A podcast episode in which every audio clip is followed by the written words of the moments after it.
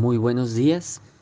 El día de hoy vamos a estudiar el libro de Marcos en el capítulo 11 y vamos a ver algo muy especial que dice en el versículo 12 y habla de una historia de Jesús y la higuera.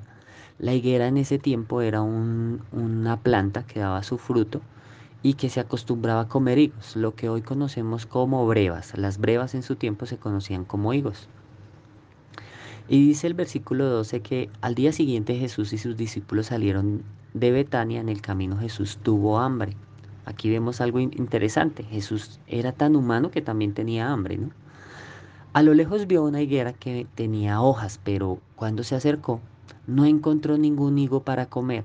El árbol solo tenía hojas, porque todavía no era época de higos. Entonces Jesús le dijo al árbol que nadie vuelva a comer de tus higos y sus discípulos lo oyeron.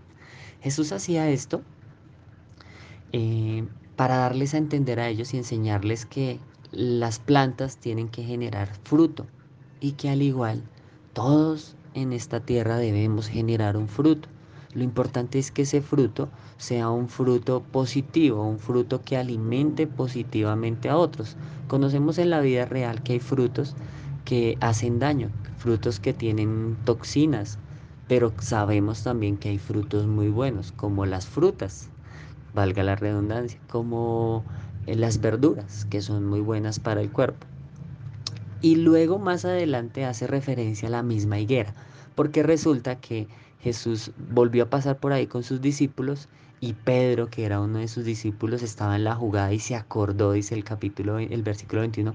Pedro recordó lo que había pasado el día anterior y le dijo a Jesús, Maestro, mira, el árbol, el que maldijiste está seco. Y alguien podría decir, uy, qué malo es Jesús, ¿cómo, cómo fue a maldecirla? ¿Cómo fue a maldecir un, un árbol si es creación de Dios? Pero él no quería que lo vieran por ahí, él quería enseñarles algo. Y Jesús le dijo, confíen en Dios. Les aseguro que si tienen confianza y no dudan del poder de Dios, todo lo que pidan en sus oraciones sucederá.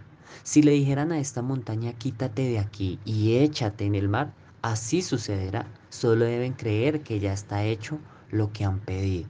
Básicamente, aquí les estaba diciendo, tienen que creer y tengan cuidado con sus palabras, porque puede que salgan palabras de bendición para bendecir a una persona y decirle que, que va a estar sano, que todo va a salir bien, que Dios te fortalece, que Jehová es mi pastor y que nada me faltará. O pueden salir palabras de maldición. En este momento maldijo una higuera y la higuera se secó. Entonces Él les está diciendo, ojo, tengan confianza y no duden del poder de Dios porque todo lo que pidan en sus oraciones sucederá. Por eso hay que tener mucho cuidado con nuestras oraciones y con las palabras que salen de nuestra boca. Y luego les dice, cuando oren, perdonen todo lo malo que otra persona les haya hecho. Así Dios su Padre que está en el cielo les perdonará a ustedes todos sus pecados. Eso está en el versículo 25 y 26 del mismo capítulo 11 de Marcos. Y aquí lo que podemos ver es que Jesús también les está enseñando a que, venga, si va a orar y si va a pedir que te perdone, no, no pidas que te perdone cuando tú no has perdonado a las personas que te han hecho mal. Porque es muy fácil amar a las personas que que son bien con nosotros, pero el reto es amar a los que no han hecho cosas tan buenas. Y mejor aún es perdonen a las personas que les han hecho mal, perdónenlos.